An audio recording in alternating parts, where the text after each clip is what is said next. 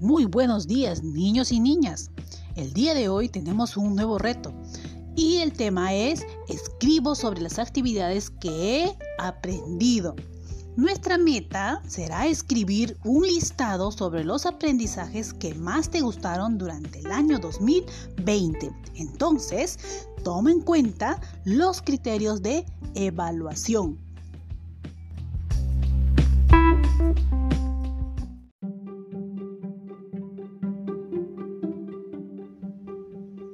Muy buenos días, niños y niñas.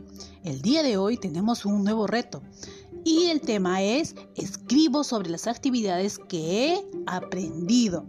Nuestra meta será escribir un listado sobre los aprendizajes que más te gustaron durante el año 2020. Entonces, toma en cuenta los criterios de evaluación.